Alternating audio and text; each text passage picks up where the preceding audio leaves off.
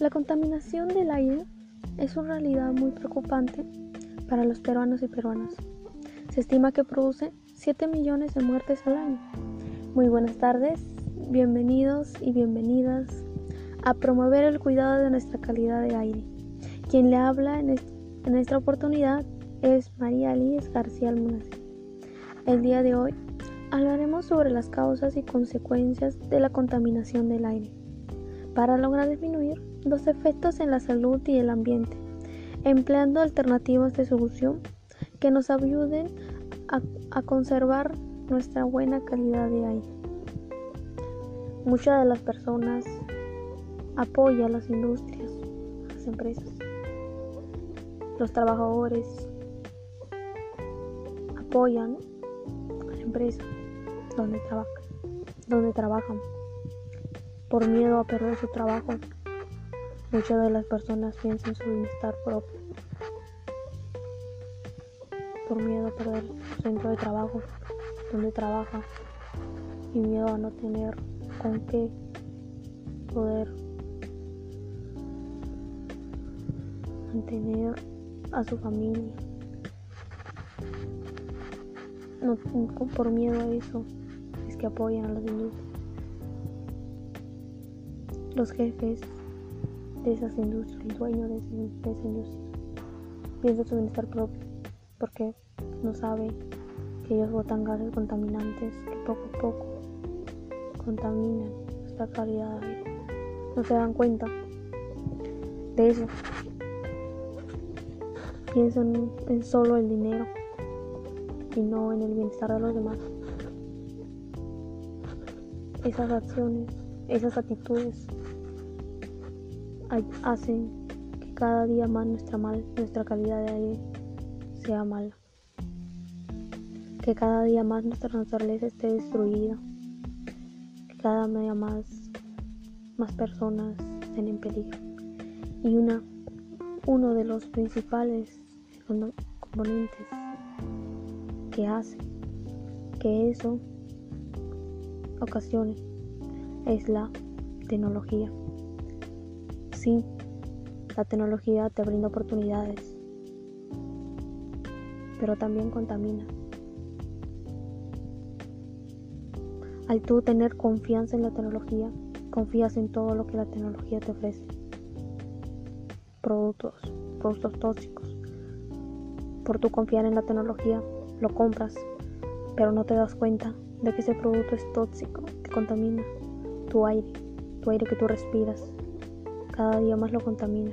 Muchos de nosotros deberíamos respirar oxígeno puro y botar dióxido de carbono, que es lo que grandes personas deberían hacer, que todas sus acciones beneficien a cada uno mismo y a todo lo que le rodea, a todo su entorno, su familia, su comunidad, que todos, todos como seres humanos, ya que nosotros dependemos de la naturaleza, del oxígeno, porque gracias a ello estamos vivos. Si no existieran la naturaleza, ni el oxígeno, ni las plantas, no tendríamos cómo vivir. Miles de personas morirían, pero nosotros no, no tomamos en cuenta ese beneficio grande que tenemos. Y lo contaminamos. Contaminamos nuestro aire y nuestra naturaleza, sin cuidarla, sin apoyarla a su conservación. En esta oportunidad te brindaré información que puedes llevar a la práctica para apoyar a la conservación de una buena calidad de aire en nuestra familia. El Perú genera más de 7 millones y medio de toneladas de residuos sólidos. El 64% salen de los hogares. Muchos se preguntarán y dirán, ¿por qué salen de los hogares mucho más? Porque nosotros en nuestras casas compramos productos de limpieza y eso sin darnos cuenta nosotros contaminamos lo usamos, lo botamos y generamos grandes basuras en la calle o en tu casa. Cada día más generamos más residuos sólidos. Esa es una de las principales razones que hace que nuestra naturaleza cada día más se dañe, cada día más nuestra naturaleza se elimine por la contaminación. Nuestra principal misión debería ser eliminar esa contaminación, tomar en práctica las tres R's, que son los principales que te ayudan a cuidar nuestra naturaleza, reducir todo lo que consumes en tu casa por productos ecológicos que te van a ayudar mucho más, reutilizar, reutilizar todo en tu casa que tengas en vez de botarlo, ya que botas y una vida está en peligro. Reciclar. En tu casa tienes muchas cosas que reciclar en vez de botarlas. Los reciclas. Los reciclas y los reutilizas, reutilizas que te sirven mucho. Y en vez de botarlo, cuidamos nuestra naturaleza, nuestra calidad de aire. Eso, eso es nuestra principal misión y responsabilidad, deber que debemos cumplir desde que tenemos cierta edad. Desde que nacemos, desde que nacemos en esta tierra, en este mundo, tenemos esta principal misión de lograr eso. Cuidar nuestra naturaleza que nos rodea, que nos ayuda a vivir, que nos mantiene sanos, vivos a todos nosotros. Como muestra hemos trabajado la basura que generan nuestras familias por integrante. Por día un integrante de la familia genera 0,419 kilogramos. Por año, este genera 150,84 kilogramos. Por 60 años genera 90.504 kilogramos. Que en toneladas es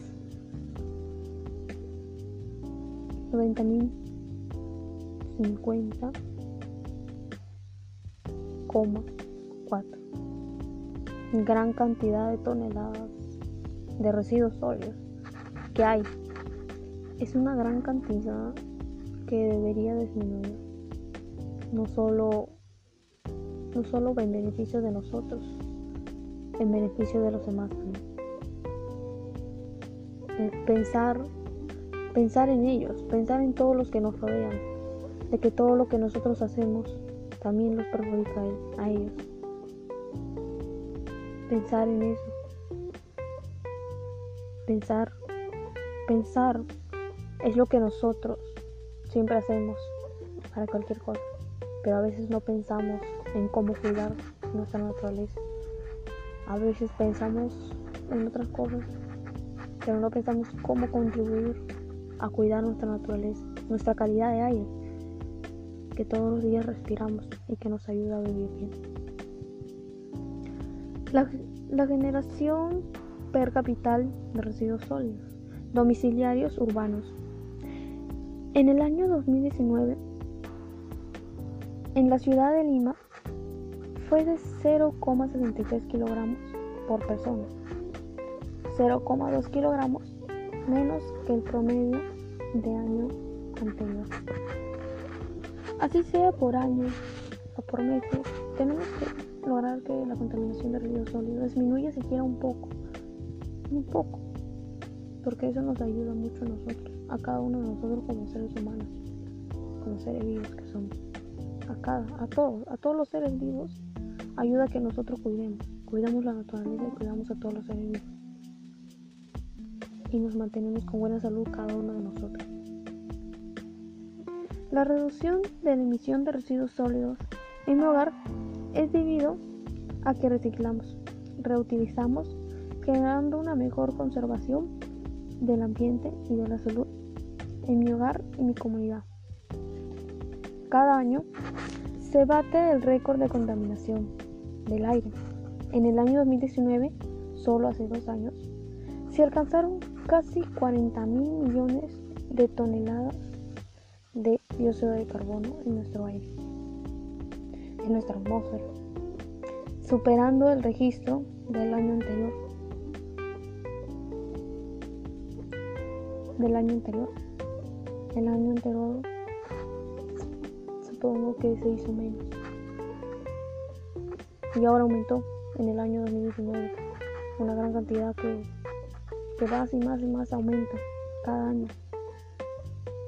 Esta situación debe llevarnos a reducir la generación de basuras en, en los años siguientes porque en Lima la, la contaminación atmosférica es de un promedio de 530 partes por millón de CO2, siendo moderado la calidad de aire. Nuestra calidad de aire no debería ser moderada, debería ser buena, una buena calidad de aire. Porque eso es lo que todos nosotros debemos lograr, que nuestra calidad de aire sea buena, buena para todos, no solamente para nosotros, sino para todos.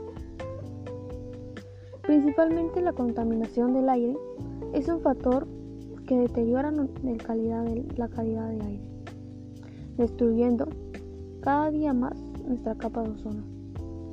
Cuando nosotros contaminamos más, más y más, nuestra capa de ozono que protege, que protege nuestra Tierra, nuestro planeta, se va destruyendo y no habrá quien nos protege. Porque la, la capa de ozono nos protege a todos los seres vivos. Y si esa capa de ozono se destruye, estaremos en peligro varias personas. Que puede ser uno de esos, nosotros, o, o mi familia o yo. La causa es los productos tóxicos que usamos diariamente, por ejemplo, las lacas de desodorantes, insecticidas que compramos diariamente hasta para matar las cucarachas, las ratas, las moscas, todo. El ayudín que usamos, también, eso también, también es un producto Pinturas que usamos pintar la casa, todo. Sistema de aire acondicionado, etc. Todo eso destruye cada día más nuestra capa de ozono. Cada día más. Nuestra capa de ozono va mejorando, se va destruyendo más y más. La cantidad de plomo que hay en el aire y en la sangre de la población generado por las empresas que funden plomo dentro del parque industrial. Sí, dentro del parque industrial hay grandes empresas que generan gases contaminantes, plomo, que, que, eso, que el plomo se queda en suspensión en el aire y puede ser transportado, que lleva a la destrucción de nuestra capa de ozono, que nos protege a todos los seres vivos de la radiación ultravioleta nociva del sol. La capa de ozono es lo que nos protege de la radiación ultravioleta nociva del sol. Si esa capa de ozono se destruye, no podremos estar protegidos.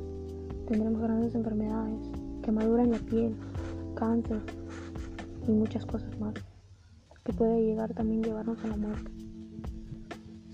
Además, la mala contaminación en la que vivimos a diario perjudica nuestro bienestar emocional. Las personas son más propensas a tener comportamientos impulsivos y arriesgados, como la depresión y la ansiedad. La mejor opción de cuidarnos es realizar actividades físicas, como aeróbicas y de coordinación, en ambientes con áreas verdes para mejorar el estado de ánimo. Sí, es cierto, Así es, muchos se preguntarán por qué afecta también a nuestras emociones. Porque nosotros vivir en un ambiente contaminado nos afecta.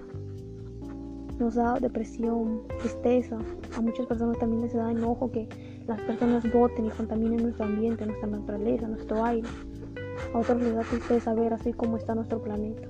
Y sí, afecta mucho a nuestras emociones, a nuestro bienestar emocional. Afecta mucho. Por eso debemos hacer actividades físicas. Actividades físicas hacen que tú que tu estado de ánimo que está mal, bajo, suba y que ya no estés en ese estado.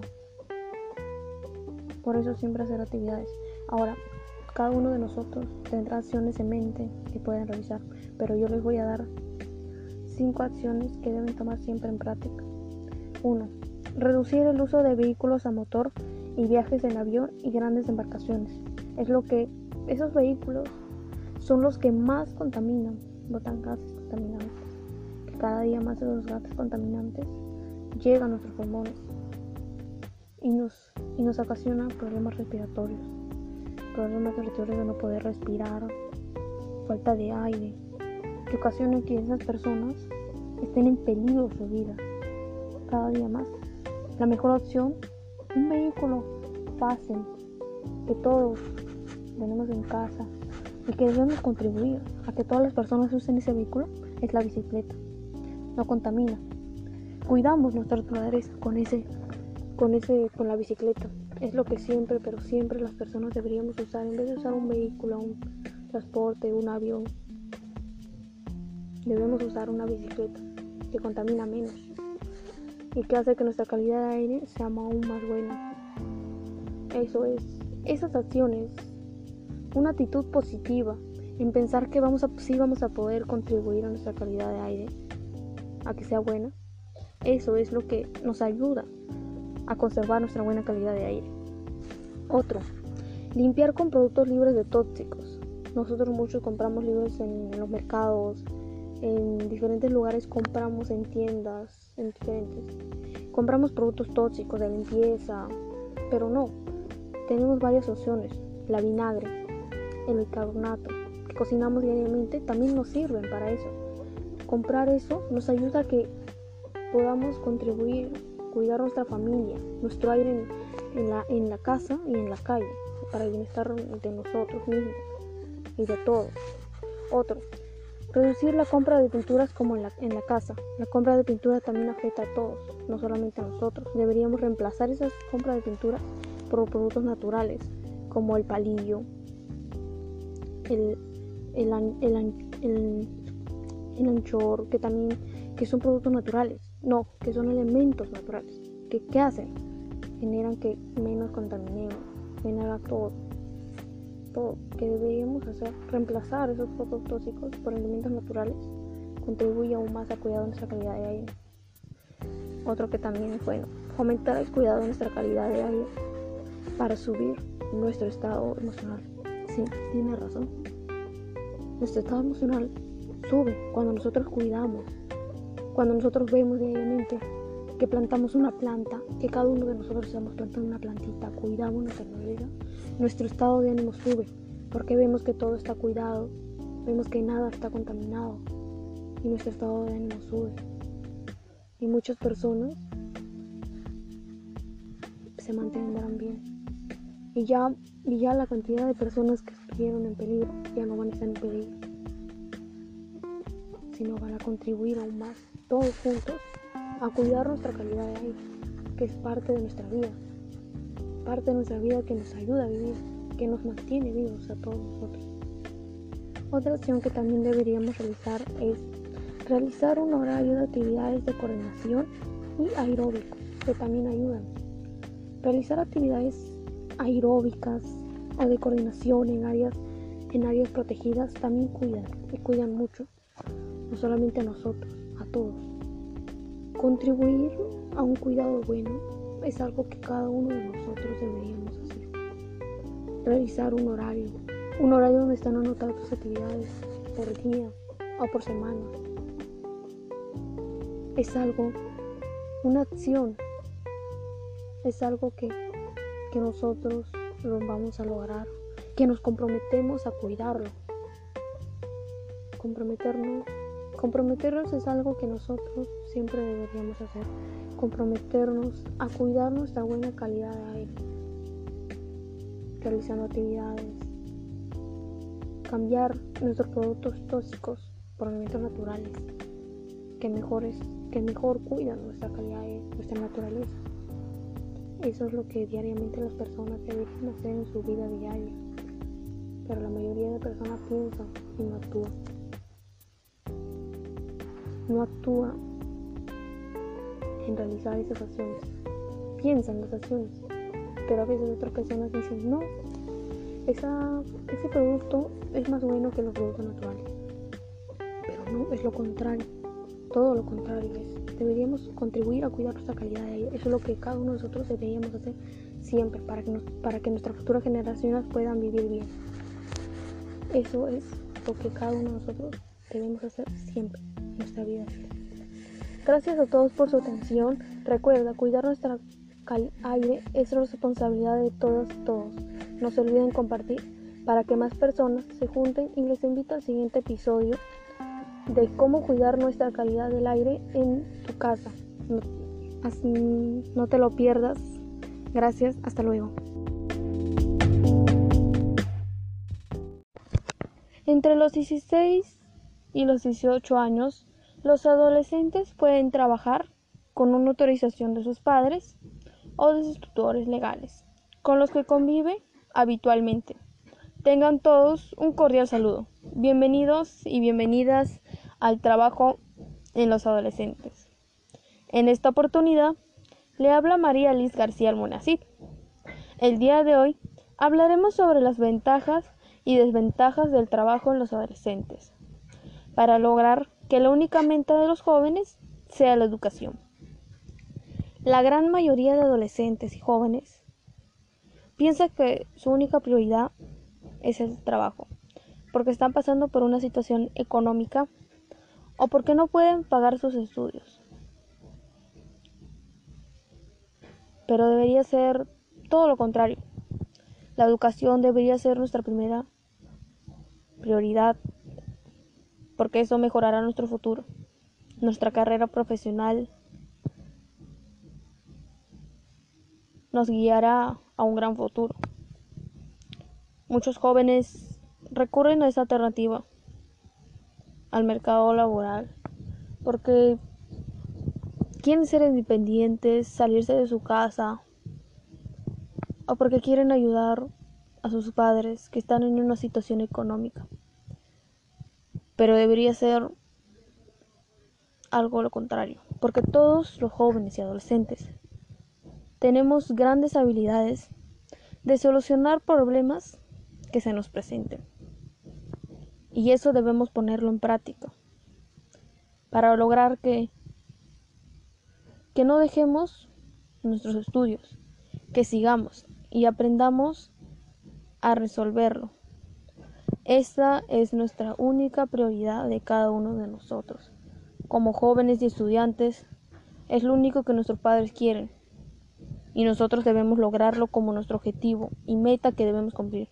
Todos tenemos sueños grandes que queremos cumplir. Y si los queremos cumplir, debemos fijar nuestra vista en la educación. La única prioridad que debe ser en nuestra vida es esa, antes que el trabajo. El trabajo sí es importante, te ayuda mucho, pero primero termina tus estudios y puedes recurrir luego a un trabajo. Es la única solución que te ayudará a tener un futuro mejor. Que los estudios te ayuden a tener una mejor educación, un mejor futuro para ti y para los que te rodean. Te brindaré información que puedes llevar a tu casa y a tus demás familiares. Iniciaremos primero con un concepto. El trabajo en los adolescentes es cuando una persona empieza con el mercado laboral siendo muy joven, tiene tanto ventajas como desventajas. Sí, es cierto. Trabajar tiene grandes ventajas, pero también tiene grandes desventajas que te van a perjudicar mucho en tus estudios.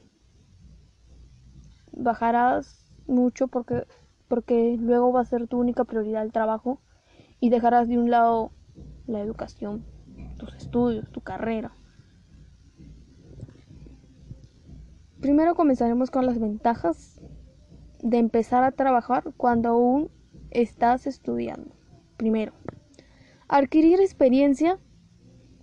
Si bien tu carrera te formará a nivel profesional, hay ciertas cosas que solo se aprende en la práctica.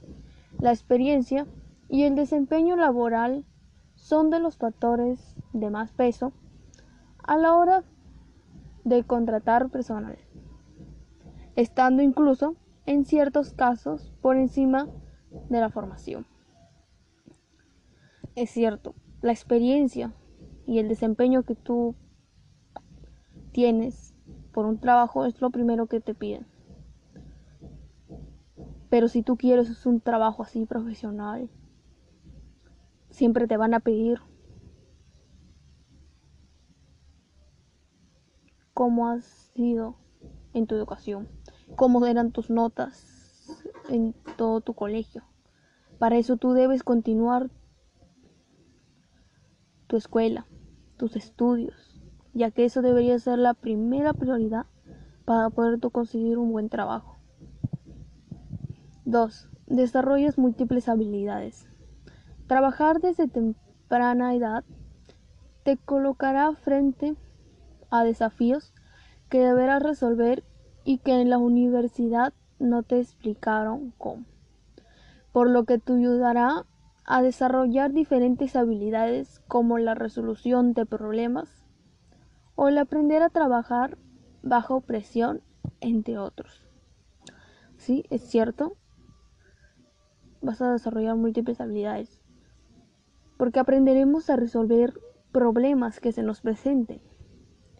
Al tú recurrir a un trabajo, puedes aprender a resolver problemas, solucionar esos problemas y para un futuro, cuando tengas problemas más graves, ya sabrás cómo solucionarlos, porque ya lo aprendiste, ya tienes esa gran experiencia que te va a ayudar mucho. 3. Conoces el valor del trabajo. En general no tenemos tanta idea del valor de, de la vida hasta el momento en que empezamos a trabajar. Ahí es cuando vemos claramente cuando sale cada cosa en comparación con el sueldo que percibimos. Conocer el valor del trabajo es del esfuerzo que te ayudará a valorar mucho más lo que tienes y a no despifarrar en lo que no necesitas. Sí, tienes razón. El valor del trabajo te ayudará a ahorrar, a llevar una buena conversación, conservación de tu dinero y no gastarlo en cosas que no son necesarias, sino en cosas necesarias que te van a servir en el presente y también en el futuro. 4.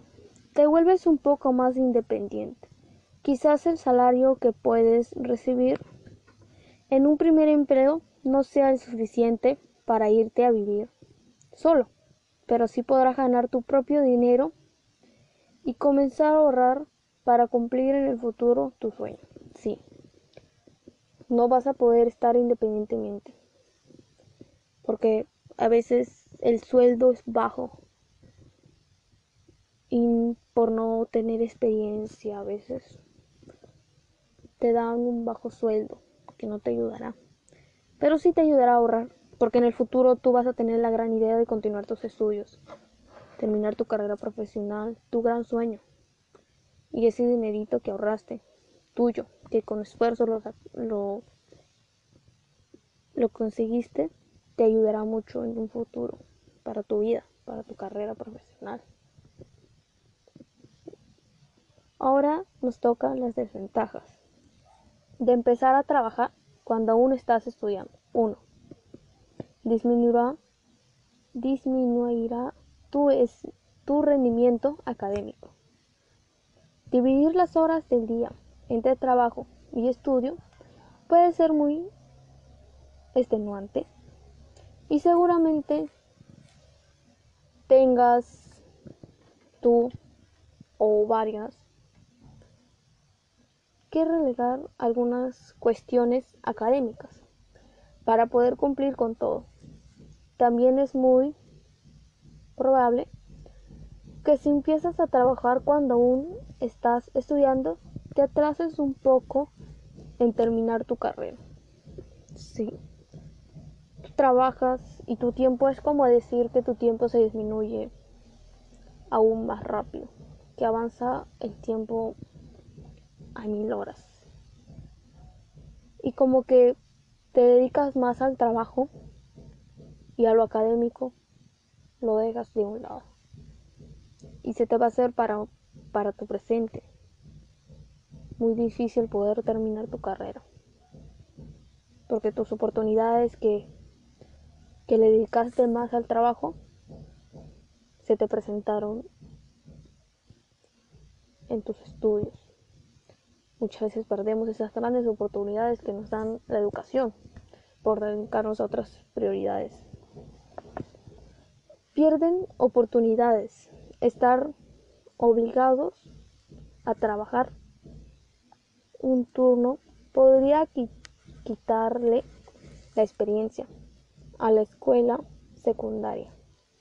Podría ser difícil participar en un equipo deportivo, realizar actividades que le gusten o simplemente disfrutar de esa etapa de la vida. 3. Tendrás menos tiempo para la familia y amigos. Las actividades sociales serán de escasas a nulas si trabajas y estudias a la vez. Ya no tendrás demasiado tiempo libre para pasar tardes enteras al sol y cuando lo tengas lo más probable es que quieras dormir y descansar, ya que estarás bastante cansado. Sí, dedicar tu tiempo al estudio y al trabajo te mantendrá alejado de tus familiares, amigos. Y diariamente estarás cansado porque, porque le, le vas a dedicar prioridad a dos cosas, al trabajo y a los estudios. 4. Mayor riesgo de abuso de sustancias. Los adolescentes que trabajan tienen un mayor riesgo de beber alcohol o tomar drogas. Al tú trabajar, a veces te van otros por independizar, por ser independientes, por salirse de la casa, a veces se salen, trabajan. Y eso les recurre que cuando ya están solos, consumir sustancias peligrosas que para un futuro le va a perjudicar mucho. Pero a veces muchos jóvenes lo toman como diversión y no piensan en sus consecuencias que tienen todas esas sustancias. Gracias a todos por su atención, pero recuerda que un joven que estudia tiene un mejor futuro. No se olviden compartir para que más personas se informen y tomen buenas decisiones y les invito al siguiente episodio de cómo erradicar el trabajo en los adolescentes. No te lo pierdas. Hasta luego. Nos vemos en mi próximo episodio. Gracias.